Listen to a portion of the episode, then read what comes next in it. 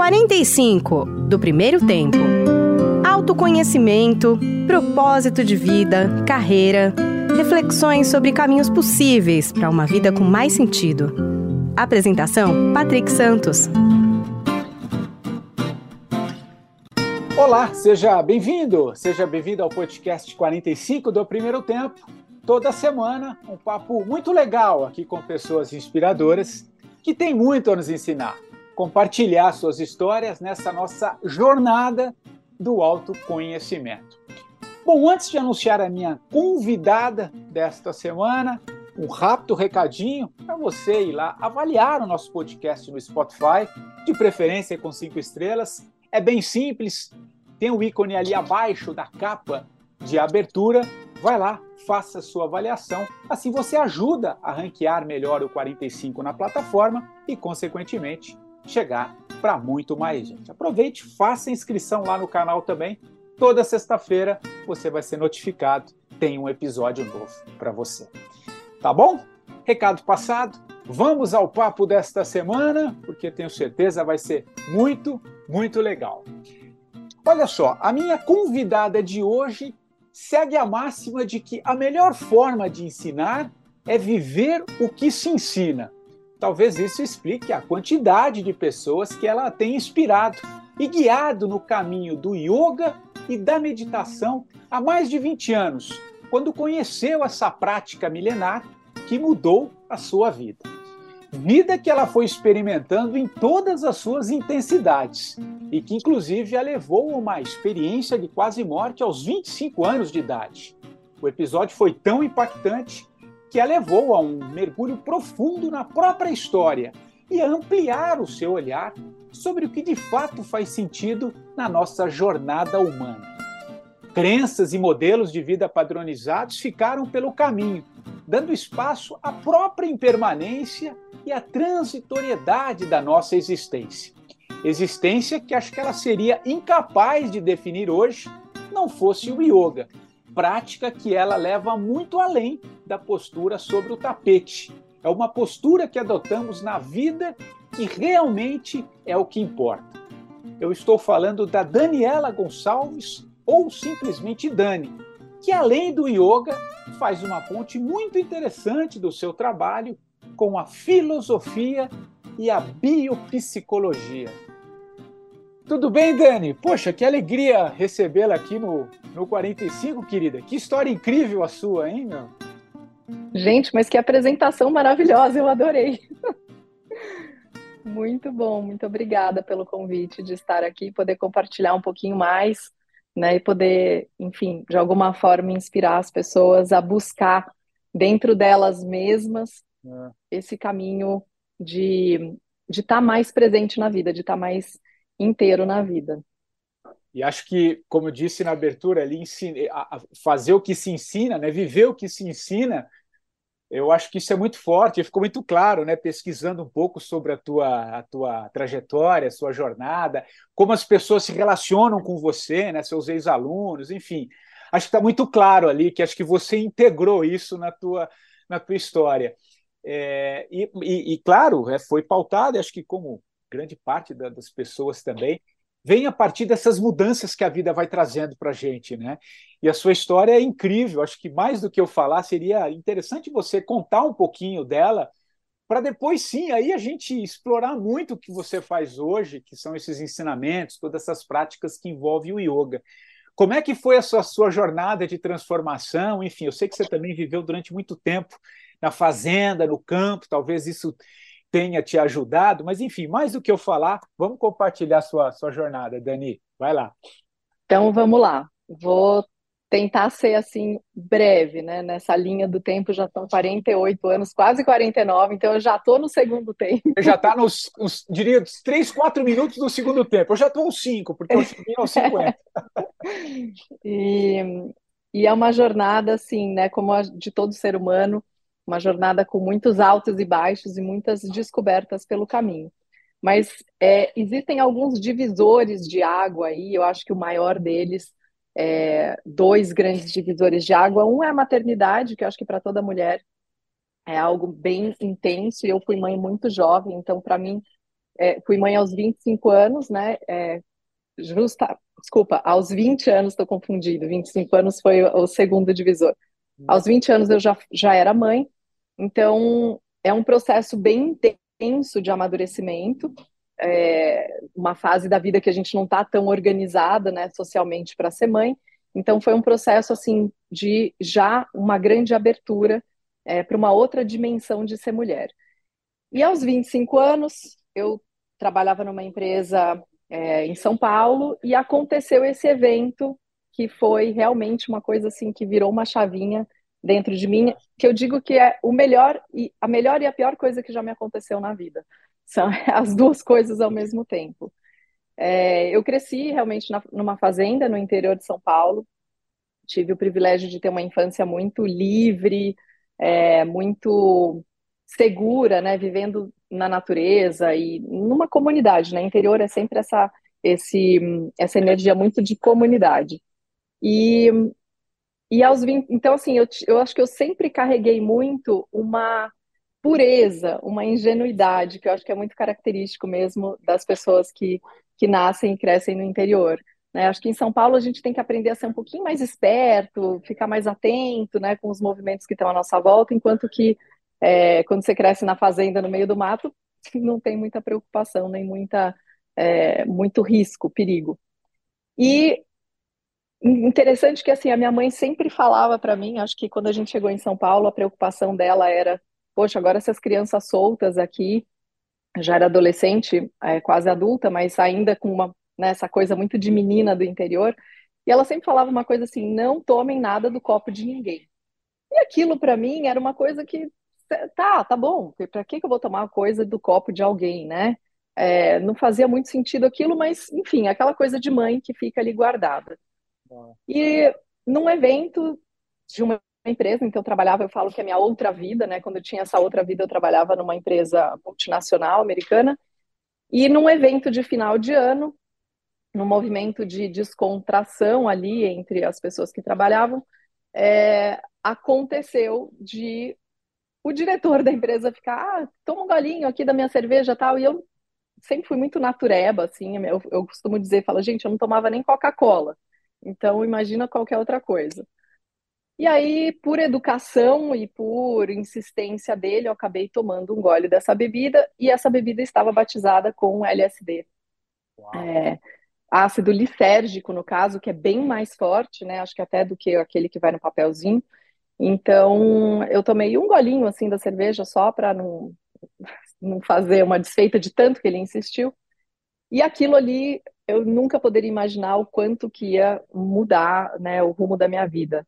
É, eu tive uma overdose, porque o meu corpo, eu tinha 24 anos na época, então, corpo de uma menina, com uma alimentação saudável, com uma vida toda regradinha e tal, e de repente, sem saber, acho que a coisa mais intensa é o fato da gente não ter a, nenhuma resistência, né? Porque eu não sabia o que eu estava ingerindo.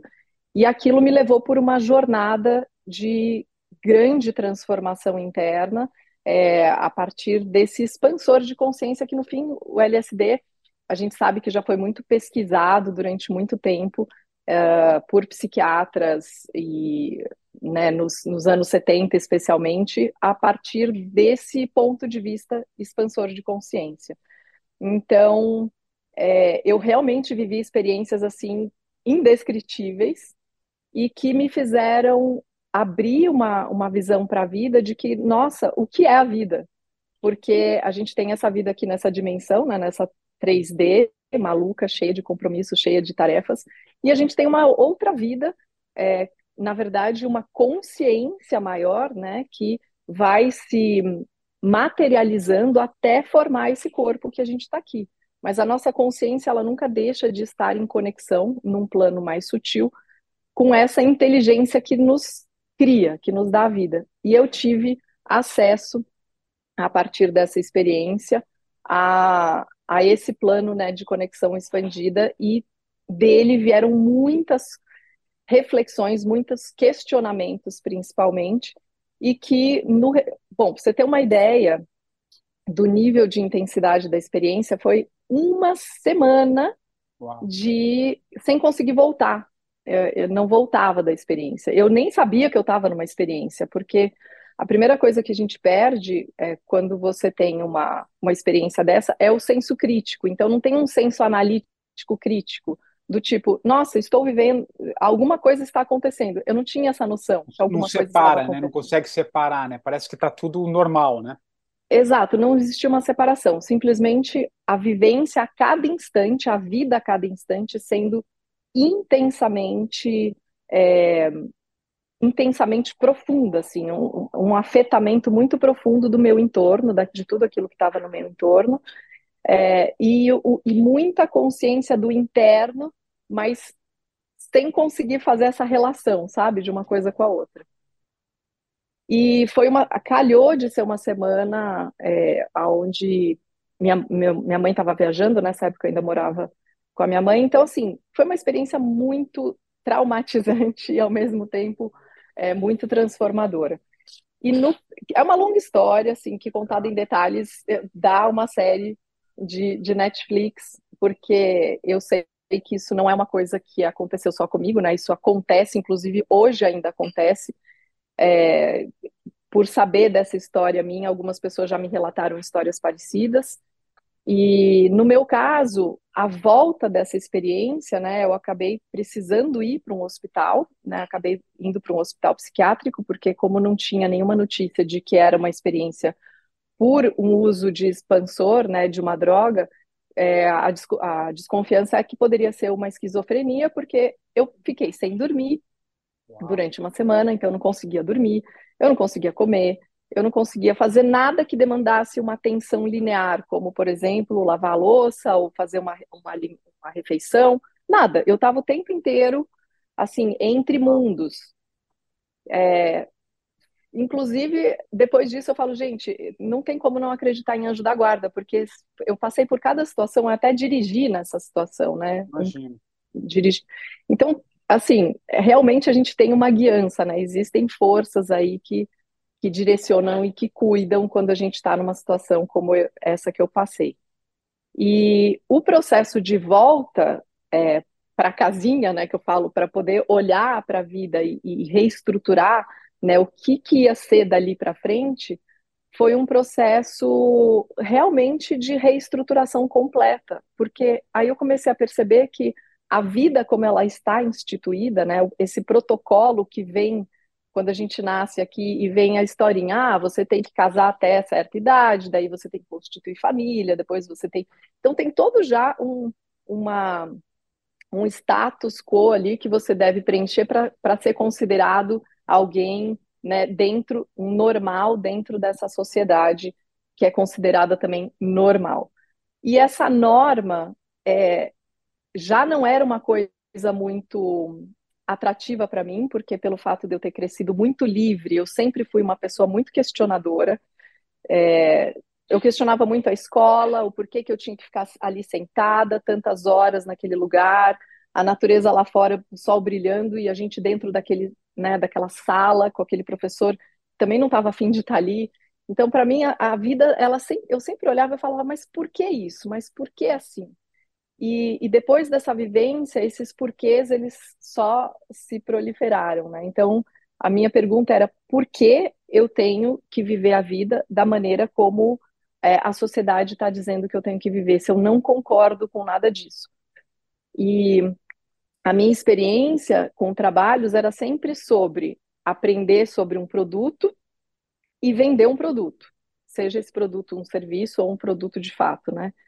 E, e nunca tinha verdade nisso. Era sempre uma enganação. E aí eu falava, mas por que, que a gente está fazendo isso? Por que, que o ser humano engana ele próprio? Porque se todo mundo está fazendo isso, quer dizer que você não pode confiar em ninguém. E se todo mundo está vivendo essa vida desse jeito, significa que está todo mundo dormindo, ninguém está consciente do que está vivendo e do que está fazendo. E isso, com essa experiência que realmente é, é, bem delicado falar, porque as experiências de expansão, elas levam a gente para uma dimensão que as palavras não traduzem. É muito difícil você trazer conceitos né, é, para especificar, para exemplificar uma experiência que não é dessa dimensão. É, mas o que fica muito claro é que esta dimensão se relativa, relativiza completamente. Então, tudo ficou relativo para mim. A morte ficou relativa para mim. Nessa semana toda você teve tudo isso ao mesmo tempo, né? Mas olha, Patrick, foi tanta coisa. Cara, eu imagino, Foram... né? Eu imagino, eu imagino. E, foi... e, quem, e quem colocou ali na, na, bebida não, não, não se manifestou depois, Dani? Assim, não, veio. Uh, você, ou como é que você foi descobrir depois? E como é que foi esse, esse pós-semana? É, é, não, não, a pessoa não se manifestou, muito pelo contrário, ela é, escondeu, né? Porque imagina, era o diretor da empresa que eu trabalhava, e a minha desconfiança não era dele, porque essa esse insight que eu tive, né, esse vislumbre dessa cena específica dele me oferecendo a bebida só veio depois. Porque na época eu estava meio de namorico com um rapaz que trabalhava comigo também na empresa, que ele era do Rio, carioca, então ele vinha do Rio para São Paulo para esses eventos é, corporativos. E era um desses eventos, né, dentro de, uma, de um hotel em Atibaia. E, e, e, era com ele que eu. É, ele era a pessoa que, que eu tinha mais memória de estar. Né? E ele também fez, estava com uma, uma bebida e me ofereceu para beber, e eu também dei um gole da bebida e não quis mais beber. Então, a minha memória, a minha primeira memória, ela estava muito focada nesta situação, com esta pessoa.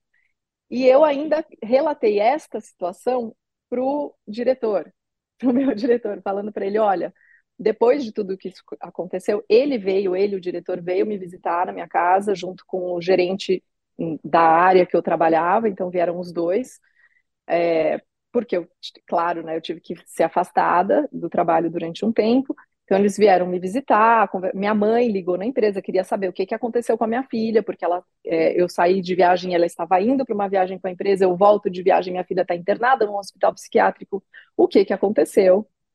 Então, é, isso realmente teve uma comoção ali, né, de, de vários fatores, e aí ela volta, é, aí eles vêm me visitar, então, assim, na verdade, ele foi, para falar o português claro, muito mau caráter, né? Porque ele estava sabendo que ele tinha, ele era a pessoa, mas que eu estava desconfiada dessa outra pessoa. E aí ele deu um jeito de nunca mais eu conseguir falar com esse rapaz. Realmente eu nunca mais encontrei ele, eu ligava ele não me atendia. É, e nesse primeiro ano, após a, esse evento, foi bem delicado para mim, né? Esse, essa volta para a vida foi bem delicado. Mas, enfim, como que eu descobri? Passado esse evento, foi tão, tão traumatizante, e o fato de não entender, porque aí você fica sem uma resposta. Ah, tá, então ela não tomou droga nenhuma. Não, não tomou droga nenhuma. Minha mãe confirmou, não, minha filha não bebe, minha filha nunca usou droga, ela tem uma vida, sabe, tipo, eu conheço ela, eu sei, eu, eu notaria alguma coisa. E não, nossa família não, não tem nenhum histórico de esquizofrenia, então, assim, né, ficou aquela aquela, aquele ponto de interrogação. E como foi alguma coisa muito intensa, eu fiquei com essa questão muito latente. E aí eu me desliguei de absolutamente tudo, saí desse trabalho, não quis mais estar naquele ambiente com aquelas pessoas. Então eu me desliguei e segui minha vida.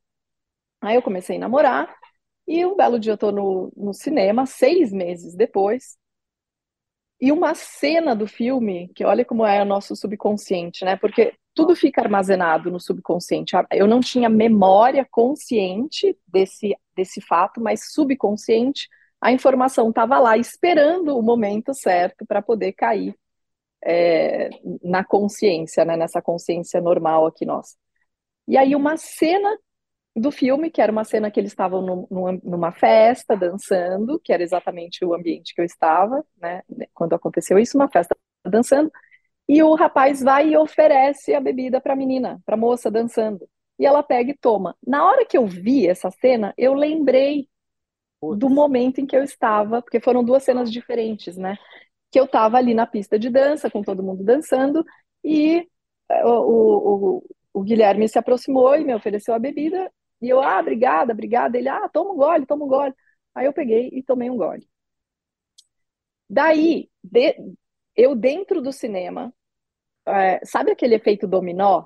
Que você, por causa de uma cena, você começa a associar todos os eventos que estavam soltos, assim, todas as peças que estavam meio soltas, e eu ficava tentando montar o, o grande cenário, né, o grande quebra-cabeça para poder entender o que tinha acontecido, as peças todas se encaixaram. E de repente eu tive um vislumbre assim e entendi, nossa, foi isso que aconteceu.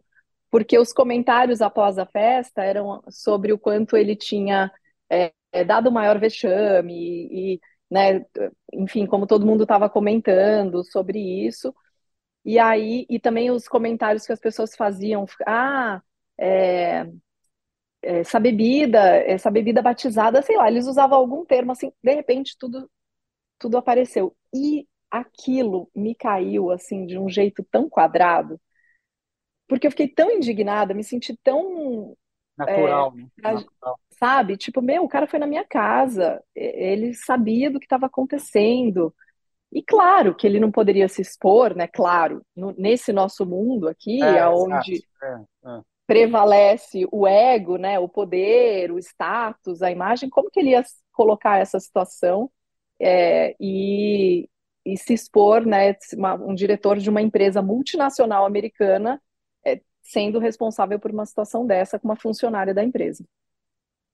Então, eu fiquei assim muito impactada e senti raiva, né? Acho que a raiva ela é essa emoção básica mesmo, chakra básico de que vem assim de você querer se vingar, porque, poxa, eu quase morri e a responsabilidade desse cara, ele tem que ter, assumir essa responsabilidade, que é absurdo.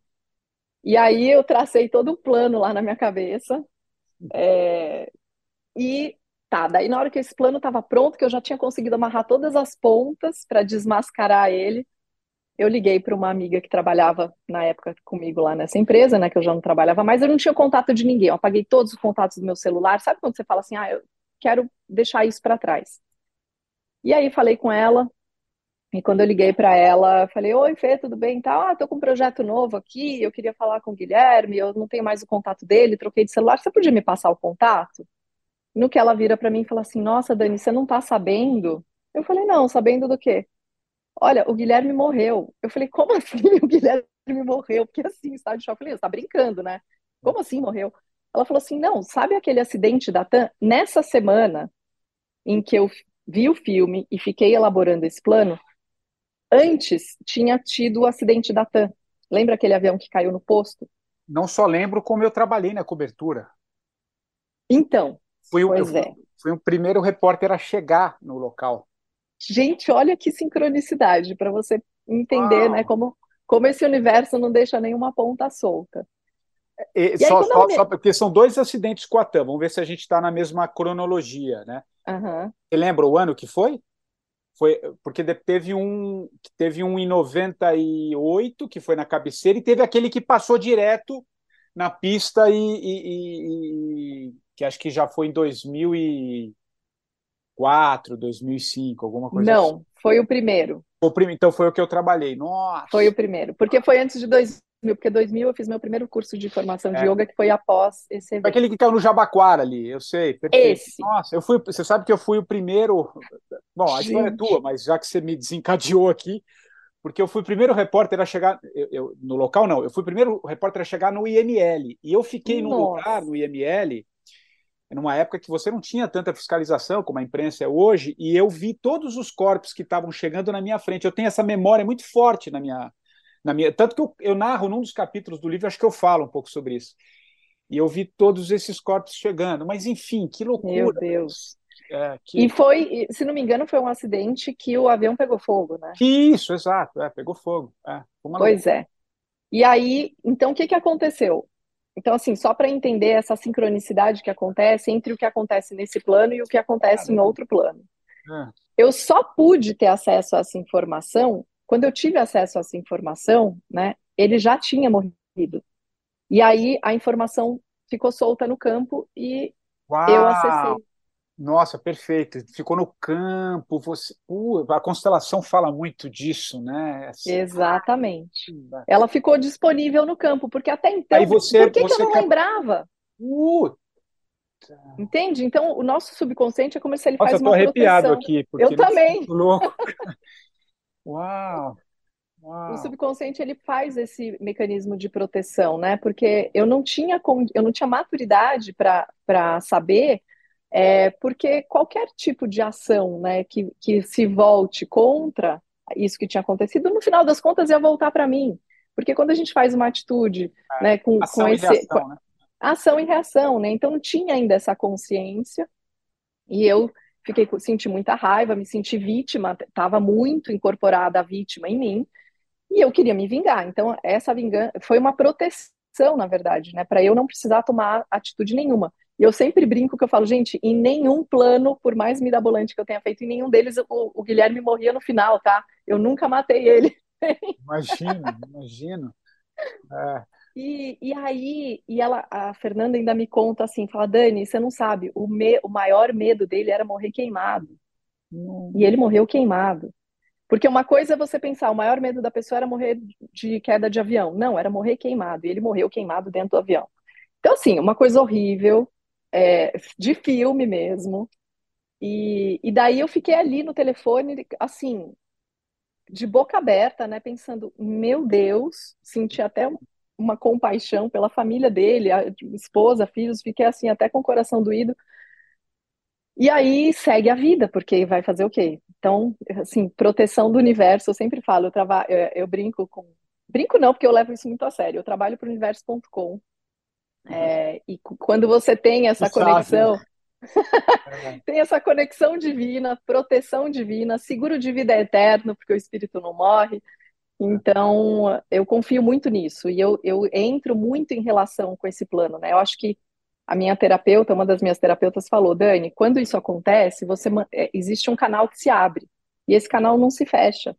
Então, toda vez que eu estou numa situação de vida complexa ou quando algo né, é, enfim, mobiliza, me mobiliza profundamente, assim, as minhas emoções, a minha mente, eu, eu medito, eu vou para meditação, porque a meditação, ela faz a conexão vertical, ela te conecta com a tua sabedoria, tanto ancestral, né, quanto é, a divina.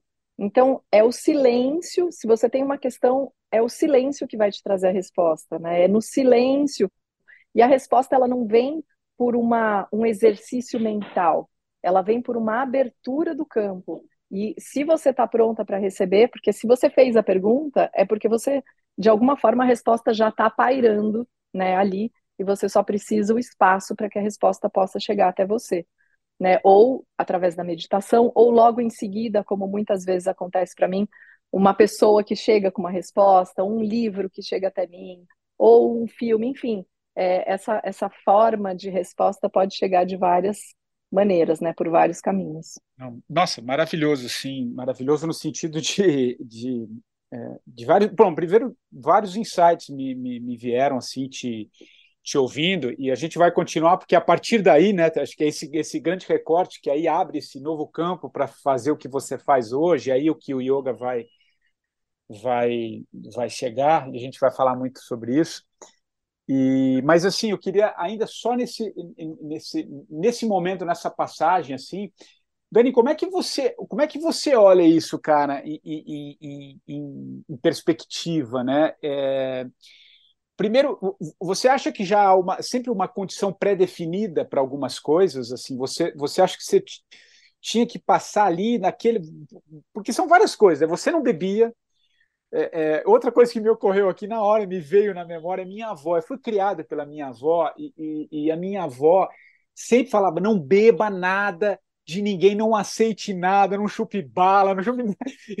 e quando você contou, me, na hora me veio a minha avó, assim, com a mesma com a mesma mensagem também criada no interior, enfim, muito muito louco. Isso já me abriu o campo. Mas o que, que eu quero dizer? O que, que eu quero complementar a partir da sua resposta?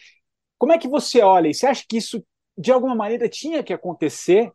Ou, ou, ou, ou isso foi uma escolha? Em que campo, em que espaço de corpo físico, espiritual sutil seu foi lá buscar para que essa transformação ocorresse em algum nível? Como é que você olha para isso? Eu acho que você, já hoje na sua vida, acho que você tem repertório para para conseguir entender esse campo sutil, né? E o que que isso. Então essa é, essa é uma é uma, é, é uma pergunta, né? E, e, e, junto com ela, por um complemento, se você acha que todas essas dores, tudo que vem, é o fator que gera a grande transformação de fato, a partir da sua história. Não sei se ficou claro. Nossa, não, ficou muito claro e o nível da tua pergunta, assim, incrível, né? Excelente mesmo. É, sim, eu, eu posso te dizer com, assim, com toda certeza, por isso que eu falei que foi o pior e o melhor evento que aconteceu na minha vida. Ela, Porque quando eu olho, né, muitas vezes eu fiz esse exercício, quando eu olho para antes desse momento e para depois desse momento, o, tudo que aconteceu, é, antes desse momento, eu estava, tudo na minha vida estava desconfigurado da minha essência. Eu estava vivendo o, aquele modelo social, familiar, é, disfuncional, bem disfuncional, em vários aspectos, e eu estava é, bem longe daquilo que me alimentava em essência. Que eu sei bem o que, que é, porque o fato de também ter crescido perto das minhas avós, num ambiente lindo, é, seguro, natural, recebendo amor e, e, segurança. Então, durante muito tempo, é, essa natureza essencial foi alimentada. Né? Eu tinha muito acesso a isso. E a gente só aprende por contraste. Então, você não sabe o que, que é até saber o que não é. E aí, é, essa fase, essa outra fase da vida, que era uma repetição de padrão, então, olhando né, agora para a questão ancestral né, dos meus familiares, então, eu estava fazendo um caminho muito parecido com o da minha mãe, que engravidou jovem, que, é, que acabou desenvolvendo uma relação uh, disfuncional e que isso gerou uma série de consequências na vida dela. E eu consegui olhar para ela e entender a, a, o caminho e o quanto estava disfuncional, porque eu, como filha, acompanhando o processo dela, né, vendo tudo isso acontecer, e pensando, nossa, eu não, é, julgando ela e criticando ela, porém inconscientemente repetindo o mesmo padrão na minha vida, de várias formas, né, em várias nuances. E, e hoje eu sei, até por várias é, informações, que o que, que acontece quando a gente está é, indo muito para longe daquilo que é a nossa essência, eventos acontecem.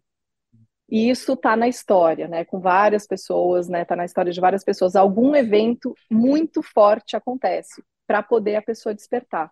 Então, com certeza, já tinham havido outras, é, outros pequenos eventos, mas nada o suficientemente forte para pegar né, e me mobilizar a ponto de eu questionar absolutamente tudo e pensar, não, tá tudo errado, eu preciso.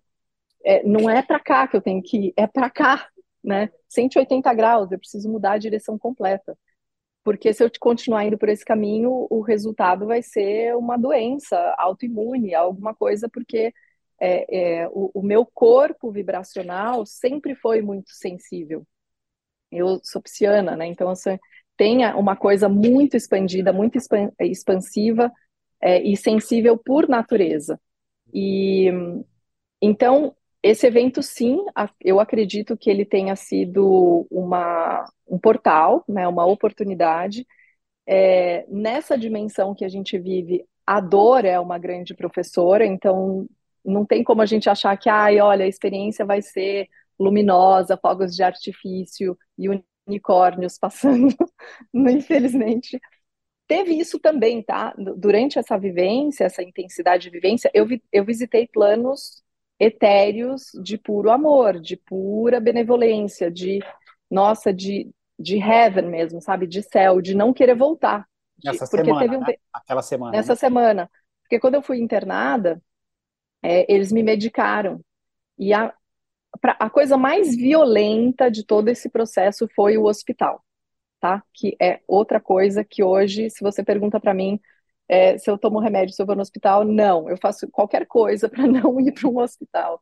Não tenho nada contra os médicos, eu sei que está todo mundo fazendo o seu melhor, mas os protocolos dentro dos hospitais, eles são brutais, assim, né? Então, para mim foi brutal ter que tomar uma medicação, sendo que eu fui criada também com placebo, sabe? Minha mãe dava é, café sem açúcar para gente, para tudo, dor de barriga, dor de cabeça, enjoo, é, minha avó tratava com homeopatia, então era tudo muito realmente natural.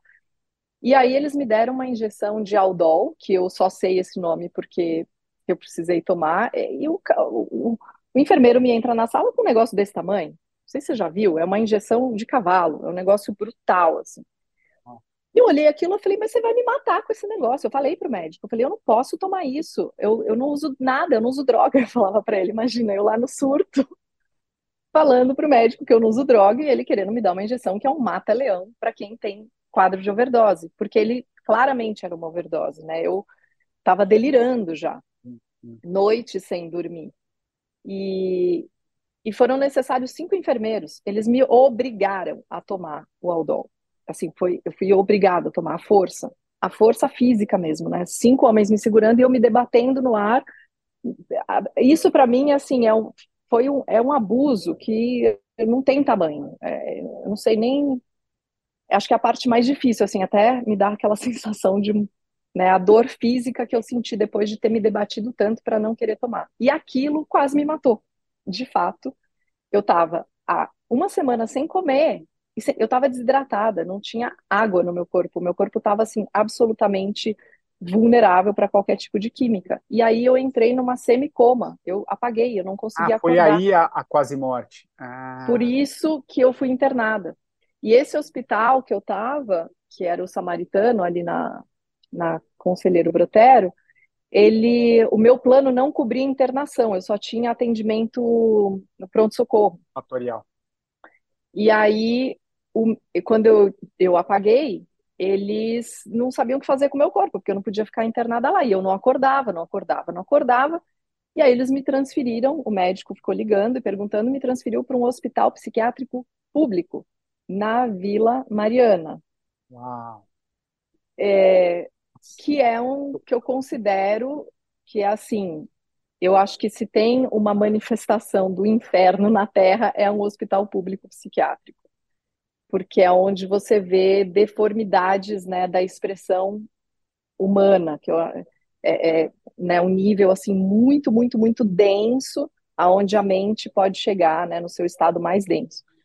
E eu então, fui trans... meu corpo foi levado para esse lugar e eu fiquei lá desacordada ainda.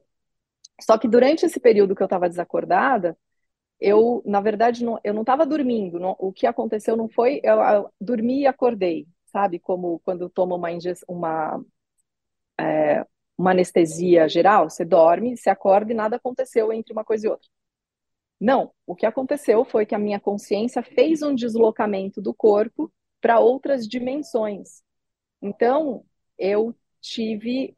Alguém pode falar, ah, mas é um sonho. Não, não foi um sonho. Não foi um sonho. Eu tenho certeza absoluta que não foi.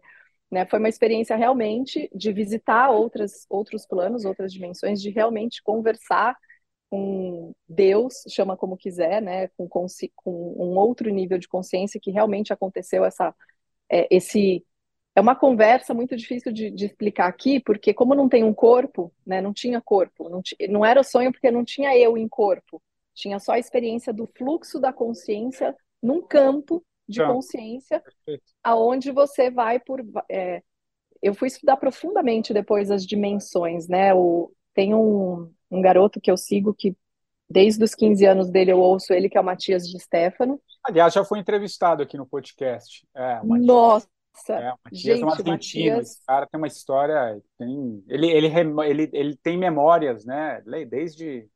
Sim. Foi um dos entrevistados, está lá acho que há um, um, ano e pouco, eu bati um papo muito legal com ele.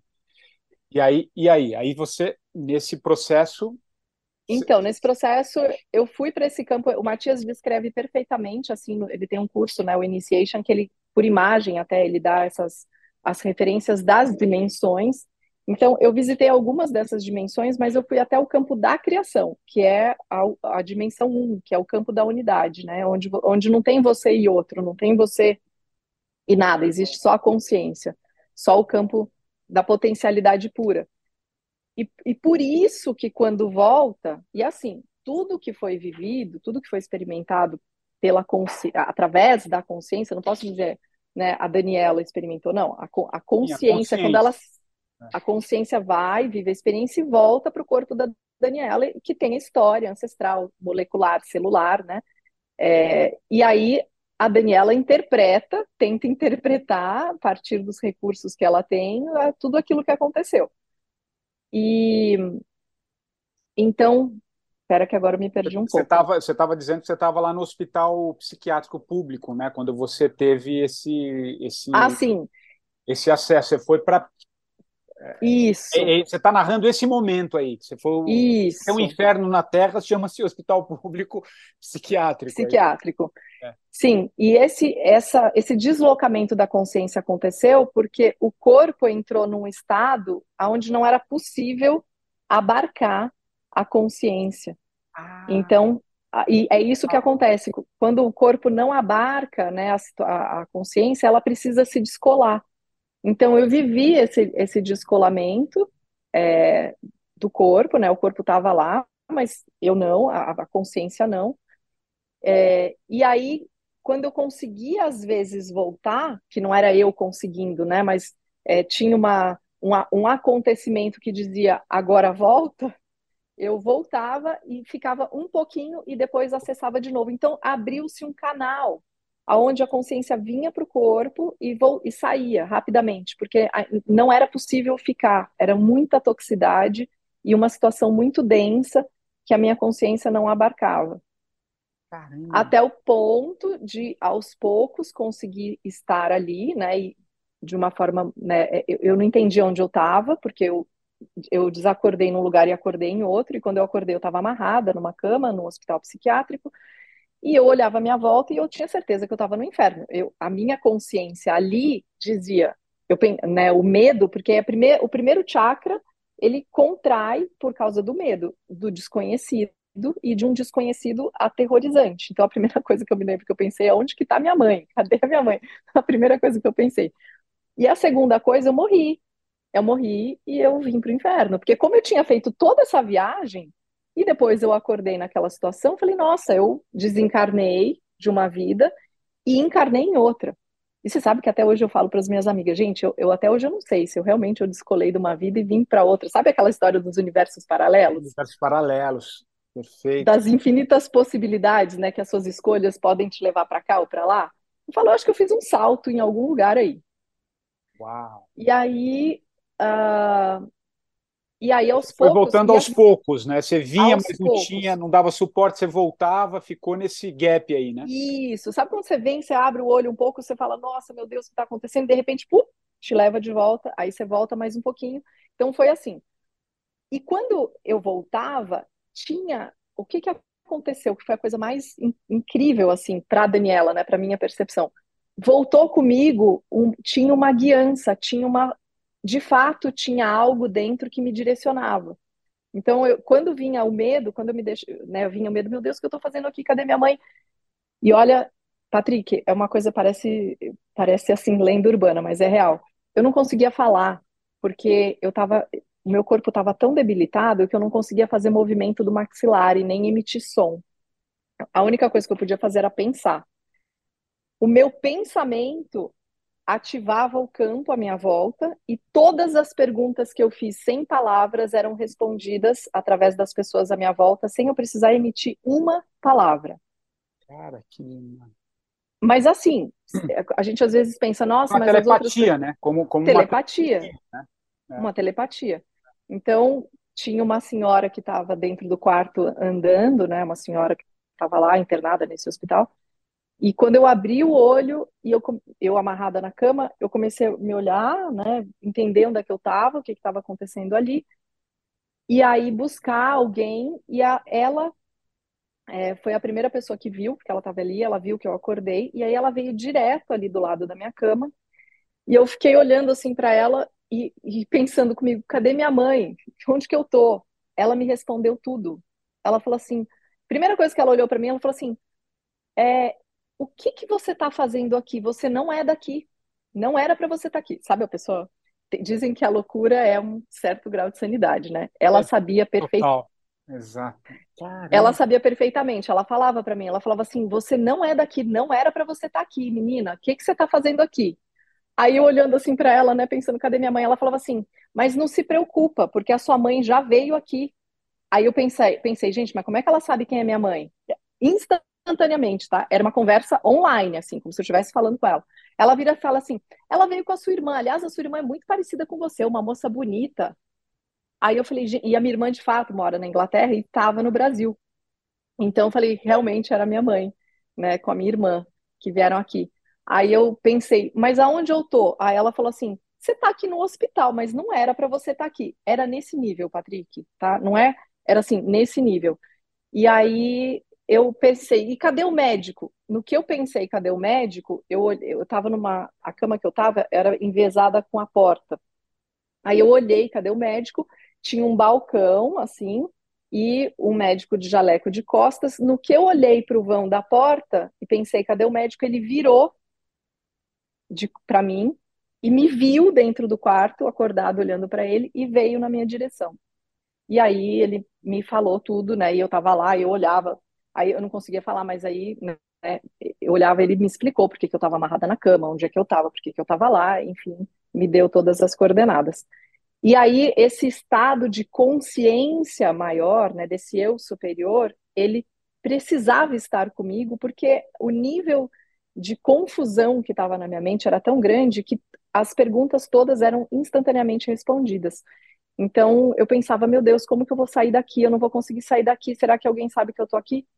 E a, a consciência, ela é sempre a, a, intuição, essa consciência, essa voz, né? Chame como quiser. Ela é sempre calma. Ela é sempre pausada. Ela é sempre muito objetiva e ela dá uma paz, assim. Então todas as minhas perguntas eram acalmadas por isso. Então ela me indicava: agora você precisa comer, Ai, mas eu não quero comer essa comida, um bife assim por cima, aquela comida de hospital público. Eu não quero comer. Ela falava assim, igual uma mãe, como se tivesse uma mãe, um pai dentro de mim instalados ali, falava assim: você não precisa comer a carne, mas come o arroz, come a salada, come a batata, você precisa de força para conseguir sair daqui. E aí eu fui sendo guiada a cada pequeno passo, sabe? E aí eu comia um pouquinho, apagava de novo e voltar. E assim, era, não é que eu dormia e sonhava, eu instantaneamente eu fazia esse movimento de túnel, porque era um movimento assim de que a consciência fazia e aí instantaneamente eu estava em outro plano. Então eu tinha esse canal o tempo inteiro. Depois ele se fechou. E o, eu saí de lá medicada, né? O, o, o psiquiatra, eu já estava sendo medicada, porque quando você está no hospital eles vão te medicando. É, então eu saí medicada e, o, e eu cheguei em casa e assim, eu não conseguia nem ficar sentada, né? A medicação super forte. E eu tomei essa medicação acho que durante uma semana e eu cheguei para minha mãe e falei, mãe, eu não quero mais tomar isso. Eu, eu tô me sentindo morta. Eu parece que eu não tô viva, eu não sinto meu corpo, eu não, eu, eu não tô sentindo. E aí eu falei para minha mãe, minha mãe também, como é dessa linha mais natureba, ela falou: Minha filha, mas como é que você vai tirar o remédio? A gente tem que ir no médico. Eu falei: Eu não vou no médico, porque se eu for, ele não vai deixar eu tirar o remédio. Eu quero tirar o remédio, eu vou tirar. E aí eu parei de tomar o remédio, com uma semana só, e aos poucos eu fui me recuperando e fui fazer terapia, claro, né? Fiz um intensivo de duas vezes por semana nos primeiros seis meses. E ali foi o processo de recomeçar a olhar para a vida a partir desse outro olhar, que é um olhar da consciência e questionando absolutamente tudo uhum. sobre a história. Cara, né? Dani, porque da... você, você acessou, né, cara? Você foi para todos esses campos, né? E aquela velha história, né? Você não desvê aquilo que você vê, né? Não. Que você, que você acessa, né? E é maravilhoso porque na tua resposta, assim, Posso estar muito enganado, mas eu não me lembro de uma explicação. Pelo menos para mim, assentou de uma. A, a tua fala trouxe para mim uma compreensão quase que linear do próprio processo de, de telepatia, de intuição. É, é, é, é muito claro a compreensão do que é essa telepatia no teu próprio processo, né? na tua própria explicação do que você do que você viveu e, e, e da onde você foi, né? É, é, uhum não tem como sair imune de uma experiência como, como essa em vários aspectos. E, ao mesmo tempo, eu gostei muito daquela frase que você, você até repetiu ela aqui, que foi o melhor e o pior que aconteceu, né? Porque quando você estava uhum. naquele hospital público ali, imaginei aquele filme do, do Rodrigo Santoro ali, O Bicho de Sete Cabeças. Esse! É, esse. me veio na hora esse filme, e eu imagino você ali, eu me vi, é, é, eu estava vendo o filme. Por isso que e, ao mesmo tempo, ali naquele inferno, você foi para aquela consciência una. Né, que você foi. Você, é um grande. Não é um paradoxo, é um grande extremo. É né? um pêndulo. É um, um pêndulo. Que é uma das leis herméticas. Então, é isso. Então, cara, é muito. Assim, não me lembro de uma explicação e dá para entender a intensidade, né? De, de, de, ficou muito claro na tua, na tua resposta. Não, é. Vai. Não, a gente está fazendo uma comunicação telepática agora total, aqui, porque total. você é muito conectado. E esse filme do Rodrigo Santoro, eu assisti, quer dizer, eu não consegui assistir, eu porque imagino. foi logo em seguida, eu não sei se foi, eu acho que, não sei se foi lançado, mas se a gente pesquisar, foi logo em seguida desse evento, e eu fui assistir, e eu não consegui assistir. Ah, eu imagino, tava... eu não imagino. Eu, eu me arrepiei aqui só de pensar você assistindo algo que você experienciou a sua maneira, né? É... Sim, não, e aquele filme é visceralmente real, assim, foi aquilo que eu ah. vivi, assim, que é, é, é, brutal, né? Então, cara, muito bom. É muito... Mas aí vamos, gente... vamos, é, vamos, é, vamos, aí, vamos começar onde que o yoga vai começar. Tá tão lindo Sim. a tua, assim, o, o, o, papo contigo que agora a gente vai começar a entrar naquilo que que você foi colher, né? De tudo. Exato. Tinha o, momento da colheita. E sabe uma coisa bem interessante, assim, só para fazer a última passagem, né, desse plano de consciência expandido para de volta para essa dimensão. Eu me lembro, tô de novo, é uma redução, estou traduzindo em palavras algo que não é traduzível. Mas teve em algum momento onde a minha consciência estava assim, ó, eu estava no céu, né? naquela experiência do amor divino, na experiência de, de, de, de, um, de ser uma coisa só com tudo. Em algum momento, quando eu comecei, quando a experiência começou a ir para um movimento de redução, porque ela vai passando por várias dimensões até voltar para o corpo. Quando ela começou de novo a reduzir, eu questionei, eu veio um ímpeto de por que que eu tenho que voltar. Eu não queria voltar. Quem, ninguém quer voltar desse lugar, tá, gente? Por isso que eu, a, vida, a morte, para mim, se relativizou. Não existe a morte, existe a vida, como ela, a, a, de fato, a, a vida da onde a gente veio é, é inefável, é inexplicável, assim, é uma coisa que se a gente soubesse, a gente não ia ficar querendo vida eterna aqui nesse plano, não, a vida eterna é lá. E aí me veio, veio essa coisa do tipo, mas por que que eu tenho que voltar? Por que que de novo eu vou ter que escorregar né, pela para a cauda da serpente, se eu estou aqui, e aí essa consciência una, que aí já está fragmentada, né, já está num plano onde existe um eu e um outro ali, já, então já tinha feito uma redução, ela fala é, que na, não é uma fala, tá, gente, não é algo que, mas a, a informação que vem é, informação, é. porque porque ainda não é o seu tempo, você ainda tem muita coisa para para viver e para realizar. E isso, isso veio de. E assim, isso entrou no lugar é, que não tinha como ter uma réplica, porque entrou num lugar onde veio junto uma sensação de amor também, sabe? De uma experiência, não, você não, isso não, não é um castigo, é um amor, é uma oportunidade. E aí eu me entrego, né? Aí a consciência se entrega e ela faz esse movimento como se fosse por um um funil, né, como se fosse assim, e aí ela vai reduzindo, reduzindo, reduzindo até acordar, até de novo voltar para o corpo. E essa volta para o corpo, ela dessa experiência, ela vem sentida mesmo, não é como um acordar. Tem toda uma frequência de vibração que eu sentia voltar para o corpo antes mesmo de eu abrir o olho. E, e aí tá, daí segue a vida, sai do hospital, processo terapêutico, Ainda voltei mais uns meses trabalhando até me desligar desse trabalho e começar a trabalhar em outro lugar. E ainda assim pensando, não adianta, não é sobre isso. Eu, eu não vou conseguir viver trabalhando dentro de uma instituição é, onde eu não sou dona do meu tempo, onde eu não tenho liberdade de ser quem eu sou, de expressar minha verdade, de expressar minha, meu amor e o que, que é minha paixão, o que, que eu vou fazer. E aí me veio uma crise, porque essa experiência ela me mostrou tudo o que não era, só que eu não sabia o que que era. Então eu ia para terapia e eu ficava desesperada, eu falava assim, meu, eu não sei o que, que eu vou fazer, porque eu não tenho condição de viver dentro desse mundo é, engessado, configurado por um padrão ordinário. egóico, ordinário, sendo que eu, eu vivi experiências de, de ordem que eu não sei nem explicar, não tenho nem repertório para isso. E o que, que eu vou fazer da minha vida? E aí, por sincronicidade, porque a partir daí todas as sincronicidades cidades foram acontecendo e elas seguem até hoje, né? De uma forma assim, cada vez mais normal e comum na vida, porque deveria, a gente deveria entender que isso é uma coisa normal e comum. É, eu acabei conhecendo uma menina que vira para mim e fala: Ah, nossa, tudo isso que você está me contando você, é, você já fez uma aula de yoga? Ela me perguntou. Eu falei, yoga? Não, nem sei o que que é. Eu nem sabia o que era. Então, quando você me perguntou, você acha que isso teria, tinha que ter acontecido com você? Tinha, porque eu não tinha notícia, nem na minha família, nem no meu, no meu meio de amigos, nem nas coisas que a minha mente estava conectada, né, de informações do campo dessa dimensão, não existia yoga. Não, eu nunca tinha ouvido falar. E depois que eu comecei a acessar yoga, nunca mais apareceu, parou de aparecer no meu campo, que é isso, né? Você abre uma, entra uma, uma nova informação no campo e ela começa, todo filme que eu assisto tem uma cena de yoga, as músicas, tudo, tudo começou a se proliferar é, esse evento.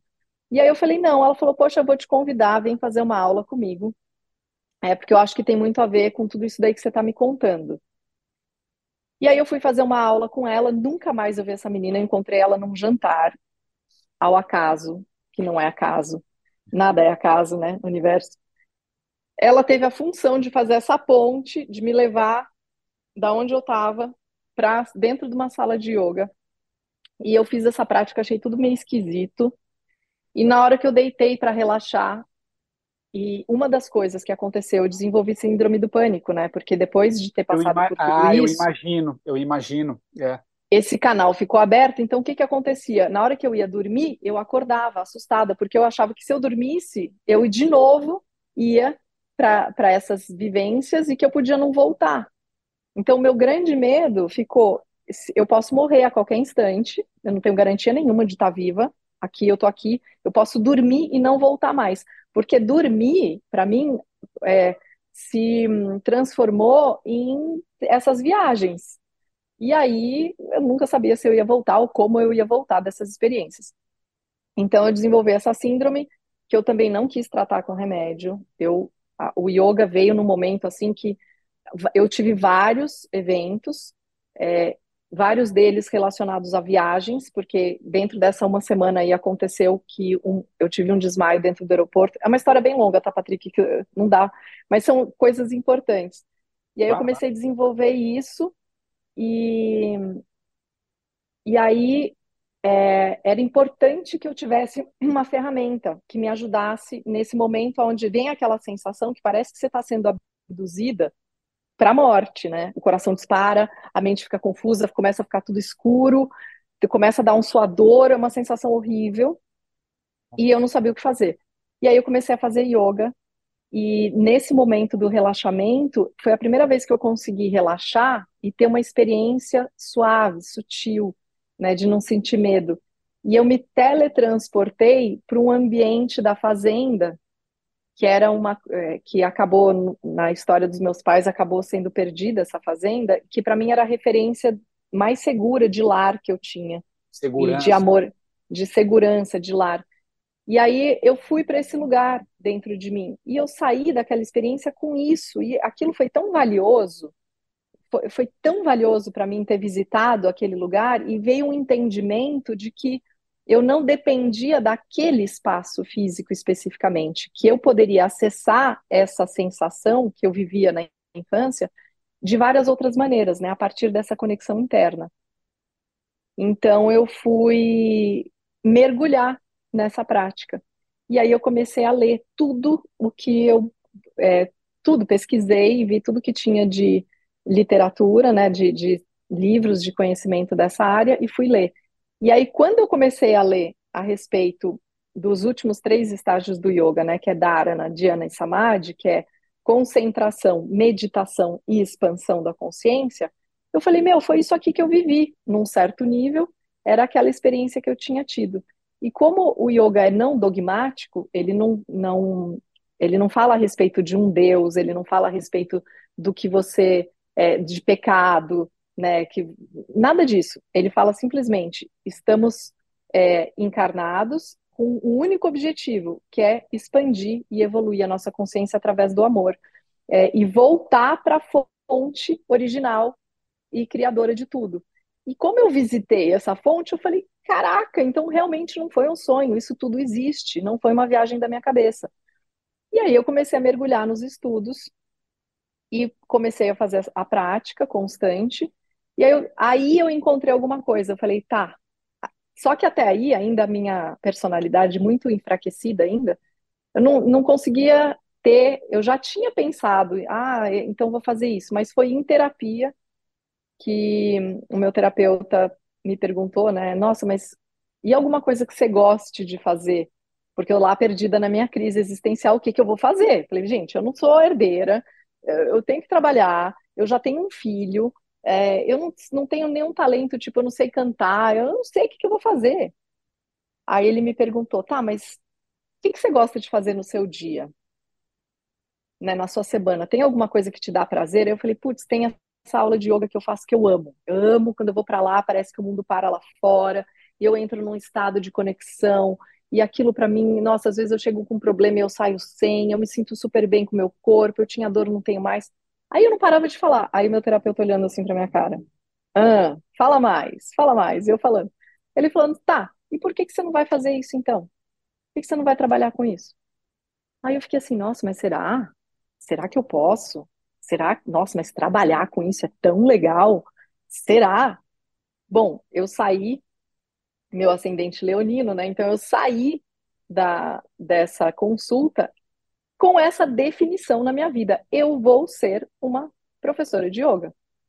E aí busquei as referências dos mestres e nunca mais saí desse caminho, né? Então eu, eu cheguei no yoga é, dessa forma assim, como que levada para esse caminho, né? Sincronicamente o universo me conduziu até ali, até o momento de eu conseguir abrir a minha mente para realizar que eu poderia trabalhar com isso e viver disso. E já vai fazer 24 anos que eu trabalho com isso e que eu vivo disso. E, by the way, eu vivo muito bem. Aliás, não, muito... eu vivo. É, não, pô, perfeito, assim, cronologicamente perfeito também, né? É... E acho que é, é, um pouco o que, o que corrobora com o que eu disse lá da, da, de viver o que se ensina, porque tem até aquela máxima, né? De, de quem é, é passa por essas experiências e depois, a partir delas, ou vira um terapeuta, ou vai fazer alguma coisa, psicologia, você não leva o teu, o teu paciente para onde você não foi. Né? Uhum. Isso é um princípio básico. E, e, então, acho que isso é, é muito claro no, no, que você representa no yoga para os seus alunos, né? nesse, nesse sentido, porque é uma. É, é, é além de toda a formação do princípio, que aí você foi estudar, né, tudo que envolve o, o, o conceito, né? Eu vi que você tem uma ampla formação, foi estudar fora, muita coisa. É, mas é, é, é, eu não sei se isso fica mais integra, integra, acopla melhor quando você tem algumas certezas no sentido mais do campo, né? Porque para onde você foi, né, nesse, nesse campo sutil, e, e, e, incorporou, e aí com as técnicas, tudo que você foi buscar, é, é a sensação mesmo que você está no caminho, né? E, a partir disso, o, o, o Dani, acho que é, é legal até para quem está conosco e chegou aqui, né? Porque é, fica muito legal a partir da tua história essas, essas sincronicidades, essas coisas que vão que vão acontecendo, que é muito natural do jeito que você fala hoje, né? Também é fácil a gente olhar em perspectiva, né? Quando a gente olha, entende muitas coisas. Eu olho para a minha vida, eu entendo muitas coisas também.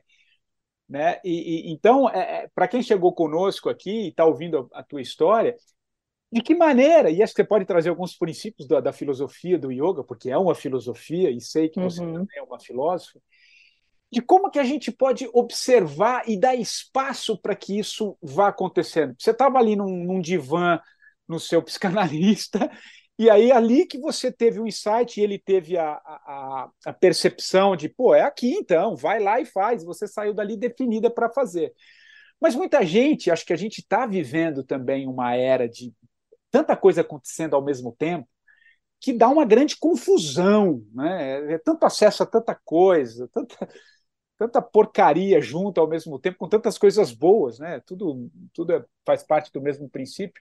Mas assim, o que que, o que, que você eh, traria um pouco para quem está buscando nesse nesse universo ouvir esse campo mais mais sutil assim? O que, que você acha legal nesse momento em que está todo mundo meio balançado, muita gente tendo um chamado interno, né? Acho que nunca tivemos uhum. um chamado interno tão forte coletivamente, uhum. inclusive. Uhum.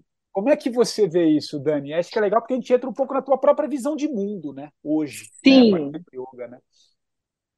Nossa, eu tô amando as suas perguntas, porque elas dão a oportunidade mesmo, né? Elas, enquanto você vai me perguntando, vem a, as imagens vão se projetando aqui na minha é mente. A gente não está então, conversando só por aqui, a gente está conversando num é, campo. Exatamente. Então, justamente para clarificar esse campo para quem está ouvindo. Então, primeira coisa, para quem está ouvindo, já é uma conexão, já é uma sincronicidade, né? De oito, sei lá quantos bilhões de pessoas no mundo, você está ouvindo essa informação e se você está aqui até agora, com certeza alguma coisa mexeu aí dentro Boa. de você. Então, vamos imaginar em camadas, tá? Então, imagina o seguinte, para a gente criar uma imagem mesmo mental e aí eu consegui trazer essa resposta que você me fez, essa pergunta que você me fez. Então, imagina que a gente tem um campo de ruído, aonde sabe aquele ruído de TV que quando antigamente, né, acabava a programação e ficava aquele aquele cinza, né, tudo esse chiado. Então, a, o nosso campo mental hoje, e é a primeira lei do universo, o mentalismo, o campo mental ele está densificado com um excesso de informação. Esse excesso agora, de informação né? agora, nesse momento que a gente está vivendo, nesse momento do mundo, a gente nunca teve na história humana um acesso tão grande a um nível tão grande de informação. E outra coisa muito importante, a gente nunca teve conectado em rede com informações como a gente está hoje. Então, um evento acontece no mundo, conecta 8 bilhões de mentes pensando e emanando uma vibração para o campo dessa dimensão, onde a gente pensa, né, por é, linguagem, é, mas a nossa linguagem, mais do que tudo, ela é simbólica, né? O Jung, ele traz exatamente essa coisa dos arquétipos, então tanto faz se você pensa em inglês, em português, ou espanhol, italiano, os arquétipos estão presentes no campo da humanidade, né? Então a gente tem esse campo de frequência que todos nós, todas as mentes estão inseridas nesse campo. O que que acontece? Esse campo ele está intoxicado. É, a, a grande toxina do campo é o medo. E o medo, ele como um arquétipo, tá? Então vamos imaginar, vamos colocar assim, vamos vestir esse arquétipo do Darth Vader, por exemplo, que é, é um personagem aí bem conhecido do, do nosso consciente. Então você imagina que esse cara hoje, ele tem todo o poder. Porque a partir da comunicação em massa, é, ele circula o medo. E todas as consciências, por medo, de sentir medo, consome medo. É uma loucura isso, tá? É um paradoxo. O medo de sentir medo consome medo. Então, assim, eu tenho medo de sofrer um assalto, então vou me informar sobre o que é o assalto, Perfeito. quais são os, os golpes que estão acontecendo, para eu poder não ter é, acesso a esse tipo de situação, porque eu sei o que está acontecendo. Porém, isso é a maior ignorância que tem, porque o fato de você entrar em contato com esta informação e saber o que está acontecendo faz com que a sua consciência instantaneamente crie a possibilidade disto acontecer na sua vida. Então, quando você se coloca a observar aquilo que te causa medo, você cria uma ressonância por correspondência com o próprio medo. Dito isso, todos nós nessa frequência estamos sendo atravessados por um inconsciente coletivo que está nutrido pelo medo. O medo da violência, o medo da guerra, medo de todas essas coisas aí que estão nessa dimensão. O, o que, que o yoga faz? não só o yoga, tá? Como qualquer filosofia de autoconhecimento que vai te dar a possibilidade de fazer uma jornada interna. Essa jornada interna, ela vai fechar, uh, como se você fechasse os canais que estão olhando para o mundo externo e abrir os canais que vão para dentro e vão encontrar dentro também tudo que está fora.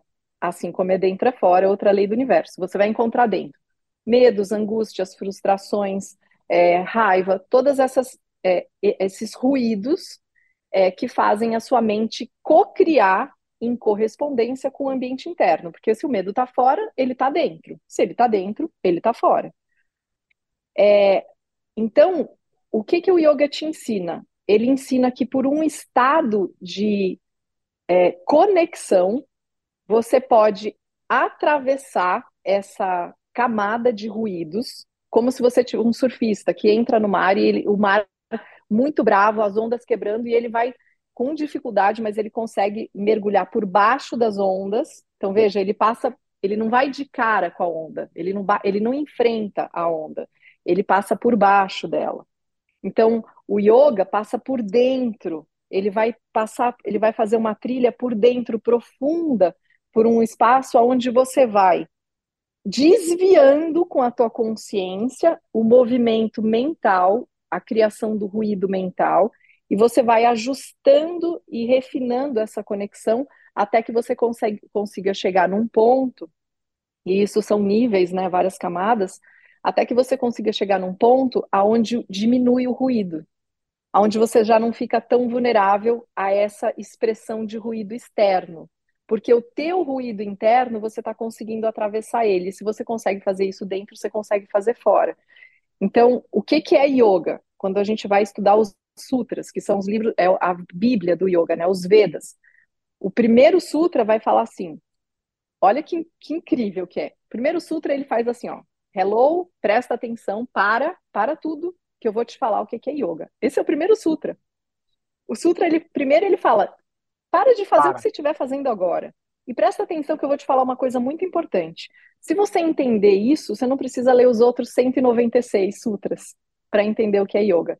Então ele começa pelo samadhipada, que é o fim. Porque ele quer, ele quer já pescar a tua consciência para te dizer, olha, existe essa possibilidade, tem uma saída. Tem uma saída. E essa saída não é fora, é dentro. E como que você acessa ela? Reduzindo os vrites. Os vrites são as ondas mentais que estão. Imagina, o nosso corpo lembra o homem vitrusiano de, de da Leonardo da Vinci? Então você tem esse homem vitrusiano que é o quê? O ser humano, né? Ele está encarnado nessa dimensão e todo o corpo dele, energético, se conecta por fios com tudo que está criado, com tudo que é criado. Então, esses fios de conexão, quando eles estão lá na base da estrutura desse ser, eles estão conectados com a Terra. E com essa conexão com a Terra é a dimensão material, orgânica, física, densa, são as emoções básicas, a raiva, o apego, o ciúme, a inveja, é, todas as ações de níveis mais baixos, né? O, o, é, a autodestrutividade, a capacidade de você tirar a vida de um outro ser, tudo isso é nessa camada densa. Então, essa é a parte do mar que está arrebentando as ondas e a gente vai ter que passar por elas. E aí, é, a gente vai fazendo esse movimento serpenteando, que é como a Kundalini, a Kundalini sobe, né?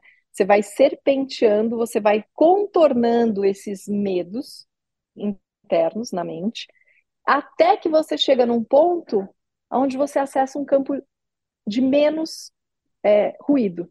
E menos ruído, menos ruído, e aí você acessa paz, amor, aceitação, é, aquela sensação de que tá tudo certo, de que a pior coisa que te aconteceu na vida foi a melhor coisa que te aconteceu, a cura do vitimismo, é, o entendimento, ali você entra no campo do entendimento, onde você conversa de fato com Deus, é no silêncio.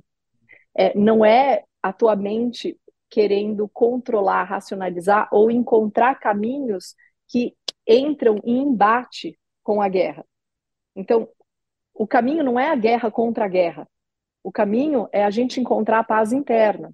Então, todo movimento que está sendo feito contra a guerra, na verdade, alimenta mais a guerra. E por que, que a guerra acontece nessa dimensão? Então, se a gente está falando de novo, esse campo de frequência.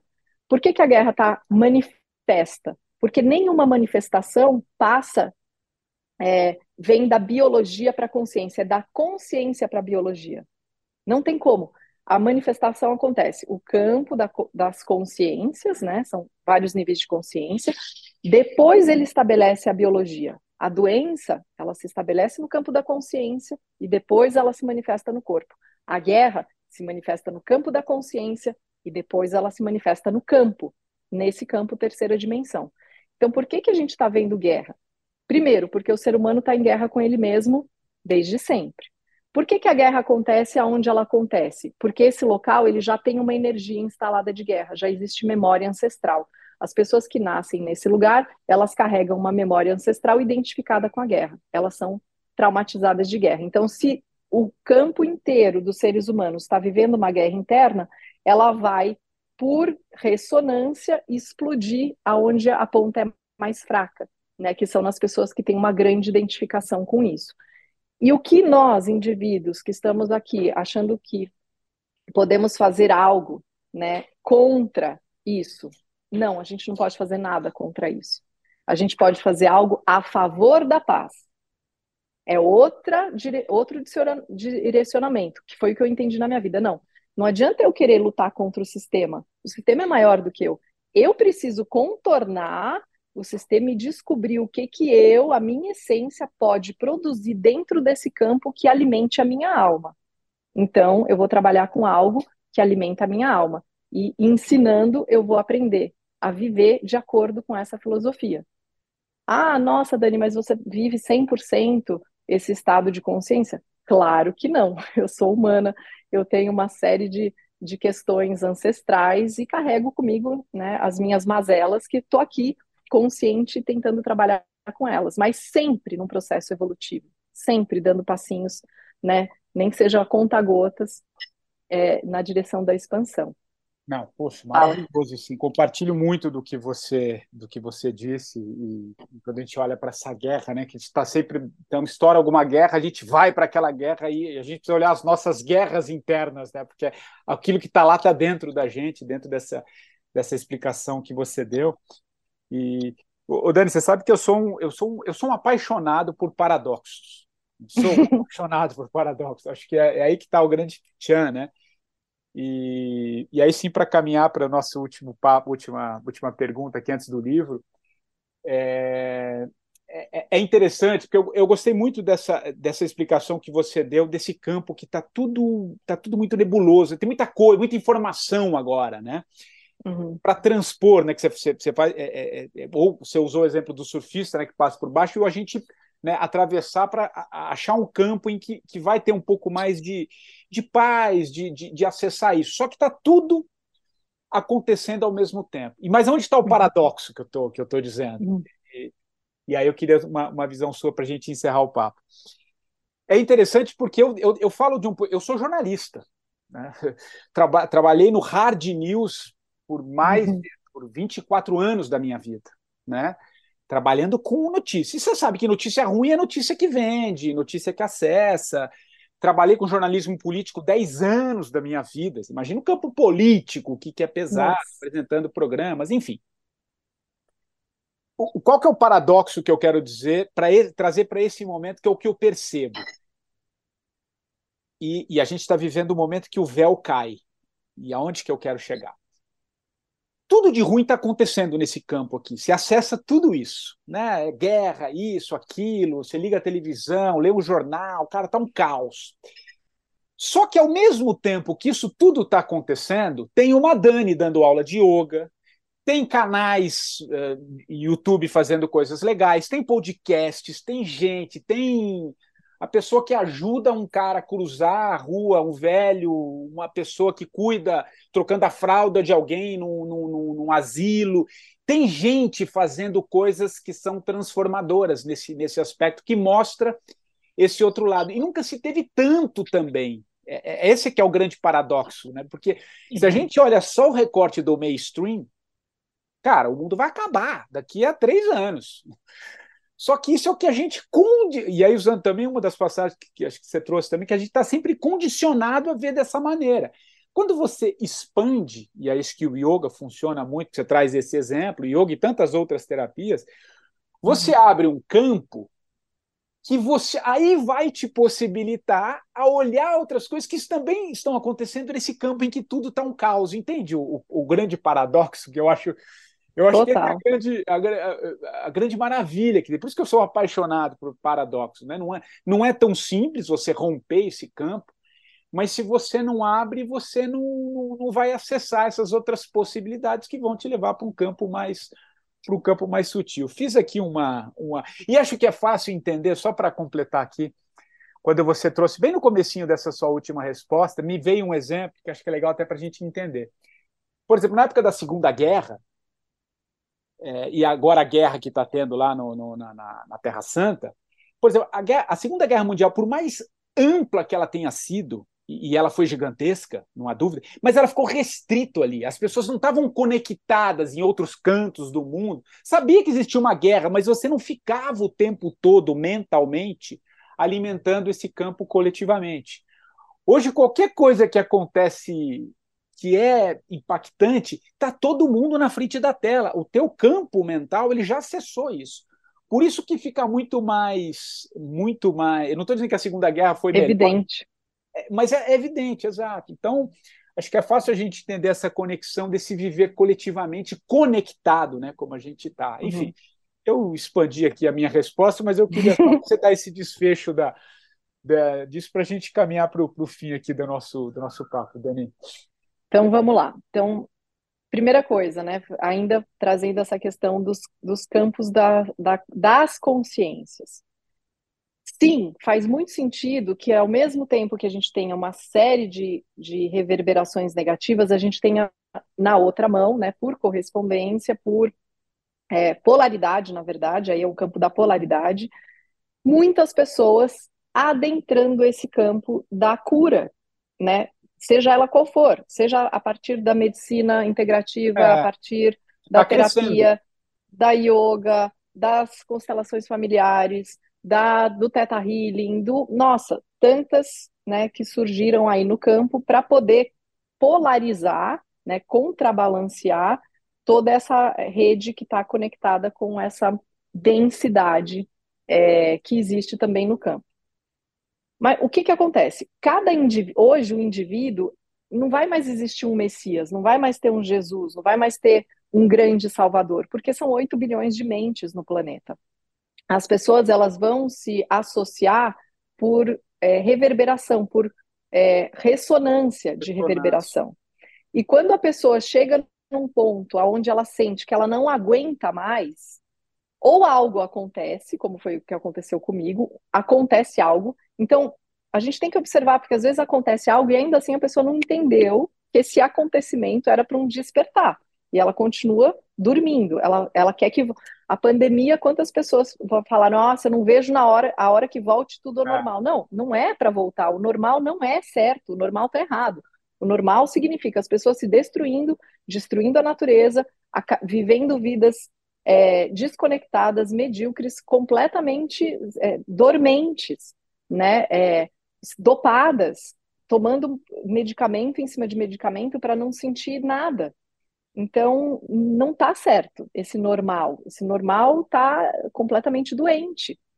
Então, é, o yoga, assim como qualquer e toda né, é, tratamento alternativo, ele te oferece um acesso a uma outra, a um outro universo, que é um universo alternativo mesmo. É, então, ah, mas como que eu vivo nesse mundo se ele está cheio de, de dessa informação? Mas espera aí, a gente tem o arbítrio, né? Se, se é que existe, de ao menos escolher a informação que a gente entra em contato. E o que está acontecendo? Por que tantas síndromes? Né? Por que, que a gente está tão em voga com a história da saúde mental? Porque justamente o campo mental, que é o campo do mentalismo, que está emanando essa frequência toda para o campo, ela afeta todas as mentes. E você tem a certeza do que está acontecendo porque você acessa a informação online e você sabe que uma guerra está acontecendo e essa guerra, muitas pessoas se alimentam dela. Mas existe a possibilidade de você buscar outra, de outra natureza, outra frequência, outra energia. E o yoga é um desses caminhos. E é muito interessante porque como que o yoga começa? Pelo corpo. Hum. Porque o corpo, ele é o campo que vai somatizar toda a informação do campo. Ele é, a, ele é a nossa parte mais densa que somatiza aquilo que está dentro da nossa mente. Então, por que, que saúde mental está tão em voga? Porque as mentes estão doentes, estão adoecendo os corpos. E as pessoas não aguentando essa pressão, esse achatamento desse campo mental, se suicidam, adoecem, se entorpecem. É, e aí gera né, esse pipocamento, essas pipocas, né, essas, essas mentes explodindo, ou indo na direção de buscar uma cura, ou se perdendo completamente, né, nesse, entrando realmente nesse buraco negro é, que é a força do medo.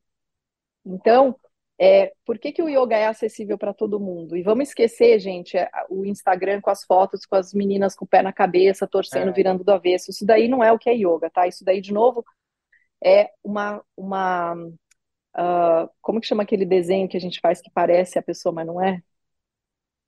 é carto, né, como cartunista. Ah, é caricatura, né? Uma caricatura. É uma caricatura, é uma caricatura. Ah. Né? Não é o yoga não é isso. O yoga passa pelo corpo para fazer um desbloqueio, porque quando a gente está tenso, né, nervoso, a gente contrai. E o, o, nosso corpo é fluxo, é energia. Então a gente precisa primeiro desbloquear essa, no, essa esse corpo, né, denso. A gente precisa abrir o campo do corpo para poder fluir energia para você poder fazer essa travessia. E aí, conscientemente, você escolhe: eu quero atravessar do medo para o amor. Como que eu faço isso? E aí tem vários profissionais no campo dispostos a fazer esse processo. Claro que experiência conta, história de vida conta, tudo isso conta, porque os bastidores, eu brinco que são os bastidores do universo, né? A pessoa está lá dando tratamento, dando aula de yoga, mas em casa tá batendo na esposa, sabe? Tipo, não. Não integrou, né? então? Não integrou, né? Ainda não integrou. Ah. Então, há de, né, é, acho que por ressonância a gente tem que sentir mesmo é, o, o, que cada pessoa, esses profissionais que estão aí, é, tem para oferecer. Mas existe essa oferta.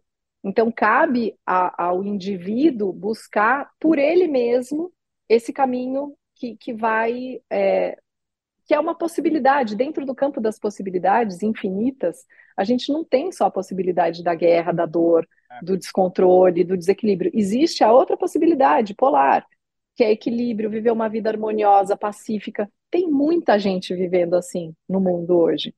Eu acabei de vir da, de vir da Patagônia, meu, um casal de paulistanos que largou a vida louca, comprou uma terra na Patagônia, fez um projeto de hotelaria magnífico e vive lá com os dois filhos no meio do nada, tá? Tem montanhas ao redor, uma, plani uma planície no meio, o hotel e a vida deles é ali. A cidadezinha é desse tamanho, tem 3 mil habitantes. E eles, essa é a realidade de vida deles, eles vivem lá felizes, recebendo pessoas, grupos como o que eu levei, né, que a gente foi para pesquisar mais profundamente a relação das leis universais, como a gente aplica isso na nossa vida, praticando yoga, percebendo aonde essas leis estão dentro do nosso corpo, né? Como a gente regula o nosso corpo com alimentação, com práticas, com meditação. E aí é, a vida vai se abrindo em possibilidades. Porque tem uma coisa que eu acho que gera muita ansiedade, Patrick, nas pessoas, é que é a ideia da separação, né? Eu sou eu e tudo depende de mim. Tudo depende de mim. E não, a sincronicidade está aí porque existe uma comunicação entre você e o universo. Quando você toma uma ação em, em favor seu, né, da, da sua saúde, é, uma atitude positiva por você e pelo que está em torno de você, você dá um passo, o universo vai e te calça. Ele põe o, o, a pedra ali embaixo, ele abre o caminho para você passar. É assim que acontece. Eu posso afirmar isso. Faz 24 anos que eu vivo assim. Eu faço o movimento, a vida vem e me traz a oportunidade, a pessoa certa, o investidor, a escola de yoga, as pessoas para virem, os lugares. As coisas acontecem também. Então não depende só de nós, indivíduos. Depende internamente da minha intenção e da minha ação. E aí, fazendo a ação, a vida traz o movimento. Ela te coloca nesse fluxo, porque vida é fluxo. E quando a gente tem uma vida sem fluxo, aonde você tem é, né, a, tua vida está engessada numa repetição, que eu falo que é o dia da marmota, todo dia é igual, tem alguma coisa errada aí. Então você precisa rever aonde você pode mexer, né? Aonde você pode levar a, a tua consciência para viver uma experiência de expansão. O que está acessível para o teu campo nesse momento? E fazendo pequenas, pequenos passos mesmo. Não precisa, ah, eu vou largar tudo e vou, né, dar uma de louco e sair pelo mundo. Não é isso pode ser isso também, mas é, é muito mais sobre a, as pequenas escolhas do dia a dia, né? As coisas que você vai nutrindo na sua rotina, vai substituindo uma coisa pela outra e vai abrindo mais espaço para se sentir bem, para ter bem-estar. Então, eu acho que é mais ou menos por aí, né? Esse paradoxo se apresenta para que a gente possa olhar para um lado, mas entender, peraí, onde está o outro? Né? Cadê a outra possibilidade aqui? de, de cura. E até um princípio filosófico, o primeiro passo já é metade do caminho, né? Então fazer um passo que as é coisas vão vão vão se abrindo e maravilhoso assim a tua, tua explicação e, e, e, esses encontros que a tua própria vida ficou claro nesse papo, vão, vão trazendo essas sincronicidades que, que, de alguma maneira, possa, inclusive, inspirar as pessoas que chegaram conosco até o que o finalzinho desse, desse papo, possam tirar um pouco de ensinamento. Eu acho que um princípio, que, que, é um exercício também, é esse soltar, né? É um pouco soltar, né? É. é entregar um pouco. Não é fácil, não, não, como nada é fácil. É só ver a tua própria história aí, né? Como é que precisou soltar, né? Olha para onde você foi. Uhum.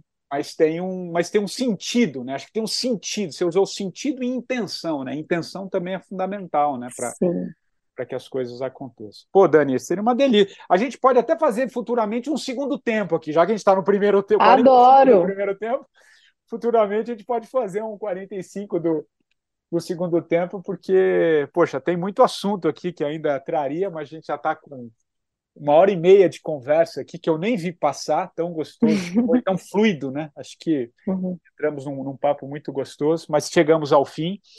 Mas e eu estou curioso também em saber que livro que você vai indicar e, por que desse livro, né, é, para nossa biblioteca aqui. E depois já pedi para você, na sequência, escolher uma música também para encerrar nossa, nossa versão podcast. Muito bem. Então, o livro, é, ao longo da conversa, era o mesmo que vinha, e agora faz todo sentido que seja esse, porque é um livro muito simples, curtinho de ler, e de uma grande sabedoria. É aquela joia, assim, que se você pouco a pouco conseguir aplicar na sua vida, porque é um livro de aplicação, já vai fazer grande diferença, que são os quatro compromissos do Dom, Dom Miguel Ruiz. Ruiz Dom Miguel Ruiz. É, deve ser um livro muito citado aqui, não, já, é, foi, porque... já foi citado, mas é mais uma das sincronicidades que eu, eu tô com ele na sala aqui, porque eu não sei o que, que eu estava pegando, que uh, tem um que ele fala do poder da palavra, né? Eu precisava pegar Isso. algumas coisas de citação e ele está com aqui. E aí você já citou o livro, é mais uma das, das conexões, porque é. é um livro fácil de fato, né? Que legal. É um livro fácil de ler, mas que demanda Profundo, né? Profundo na aplicação, tá? Porque ele faz primeiro uma explanação sobre o sonho do planeta, então é isso, né, que eu questionei. Você nasce aqui, tudo é colocado para você, qual é a sua liberdade? Hum. Se, amém o seu nome você escolheu. Todo, tudo que você vive na tua vida foi dito para você como fazer, como viver, como pensar. Então é um livro que te coloca a se questionar quem é você. E aí ele te ensina como você pode é, fazer escolhas, primeiro a partir da, da escolha das suas palavras. E aí a gente já entra direto no campo mental, né? Porque a palavra, ela vibra é, para o campo e ela cria magia ou, ou maldição. Ah. Então, a, as nossas palavras têm muito poder. Então, a impecabilidade das palavras, não levar tanto as coisas para o lado pessoal, porque o outro está numa jornada tão intensa quanto a nossa, né? E às vezes o que vem dele tem a ver com ele, não comigo. Então, a gente conseguir ter esse respiro de entender é, essa não identificação tão forte com o que vem do outro. Não ficar tirando conclusão das coisas, porque a gente tira conclusão de tudo e a gente não sabe. Acho que uma das coisas que a gente mais fala é eu sei, ah, eu sei, eu sei, ah, sei. Não, a gente não sabe. É tão bom não saber, porque se você não sabe, você tem a oportunidade de aprender algo novo. Então, parar de tirar conclusão, porque a gente tira de tudo, é um programa já. Então, a gente observar que o programa ativou e a gente, opa, dar um passo, respirar e falar: pera, deixa eu dar a chance da pessoa ser sem eu achar o que eu já sei que ela é. E por último, fazer o melhor possível, o que está ao nosso alcance, né? Aquilo, é, aquilo.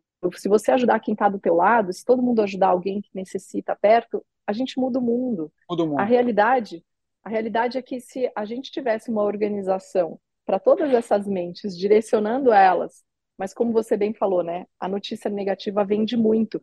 Mas aonde em nós ainda reside essa necessidade de entrar em contato com essa energia de baixa frequência? Quanto a gente precisa curar em nós essa necessidade de para eu me sentir bem, eu tenho que ver o outro pior, mas o outro é um outro eu, é uma extensão de mim, né? Então, a cura tem que ser me curar e, e me dar a, o, aquilo que eu necessito, né? Buscar aquilo que eu necessito em forma de amor, de saúde, de alegria, de beleza, para então poder desejar que o outro tenha isso também, querer trazer o outro para esse campo de vibração. E então esse é um livro que eu considero assim muito acessível, qualquer pessoa, né? Não é uma linguagem complicada, psicológica, nada disso, é bem simples, e ele dá vários exemplos.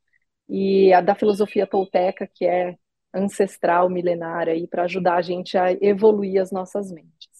Ótimo, adorei, a... adorei a dica. E a música, Dani, o que, que você escolhe? A música, para encerrar gente, esse papo aqui. A música é só pode ser John Lennon, Imagine all the people living vivendo paz e amor nesse mundo, né? Então assim, é, a gente criar, entender que existe essa possibilidade hoje, agora, disponível. Né? Você pode criar uma vida para você de paz e amor. Isso está disponível dentro do campo das possibilidades. Mas você precisa saber quais os passos, escolhas, é, que você precisa fazer para poder trazer mais essa vibração para sua vida. Então, se aproximar mais né, das coisas que te fazem bem, não do que você gosta, porque eu sei que todo mundo gosta de Coca-Cola, mas será que Coca-Cola faz bem? Então, é mais ou menos essa né, essa pergunta que a gente tem que fazer. O que eu gosto, mas o, do que eu gosto, o que, que me faz bem, de fato. Então, acho que é isso. Adorei, adorei o, o, o, livro, a música. Acho que, aliás, teve show do Paul McCartney ontem aqui, acho que amanhã tem de novo aqui. Eu moro bem pertinho do, do Allianz Parque, já que você citou uhum. um Beatle, muito, muito legal, acho que para simbolizar uhum. esse, esse final da nossa conversa. Queria muito te agradecer, viu, Dani? Foi uma, uma delícia você compartilhar a tua, tua história, a tua jornada, incrível assim, para que você acessou, o que você traz e o que você faz, né? Que fica nítido aí. Aliás, deixa o seu Instagram para quem quiser conhecer um pouquinho. Acho que é que é que é legal para quem quiser ou fazer um yoga ou enfim conhecer melhor tua tua própria jornada. Qual que é mesmo? Tá. Gente, meu Instagram é Dani com Y, porque a palavra yoga na, na raiz escreve com Y, então é Dani com Y, yoga, outro Y, Dani Yoga, né? Dois Ys. Legal. Dani Yoga. Eu sou bem low profile, meu Instagramzinho lá é bem petitico, assim, mas é aquela coisa, sabe quando você vê a, a plantinha, a cenoura, para fora ela parece uma plantinha, mas lá dentro da terra tem bastante consistência. Então, é, por ali você me acha, me acessa, eu sou super acessível para conversar, trocar, e eu dou aulas online também, então para qualquer pessoa em qualquer parte do mundo, dá para fazer as aulas é uma prática super simples e acessível e profunda para começar a fazer esse movimento de despertar que só pode acontecer de dentro para fora. Então fica o convite para todo mundo que está ouvindo a gente aqui. Maravilhoso. Queria muito te agradecer, Dani. E o 45. Não, eu te agradeço, amei, amei nosso papo. É, Quero voltar. Foi, foi muito gostoso. A gente vai fazer um segundo tempo mais para frente, tá bom? Obrigada. 45 do, do primeiro tempo volta na próxima semana, sempre trazendo um novo convidado. Aliás, se quiser indicar alguém, foi assim que a Dani chegou aqui também no 45, vai lá no meu Instagram, é o patricksantos.oficial, mande a sua mensagem, quem sabe esse entrevistado não aparece aqui também. Nós voltamos na próxima semana, um abraço e até lá. Imagine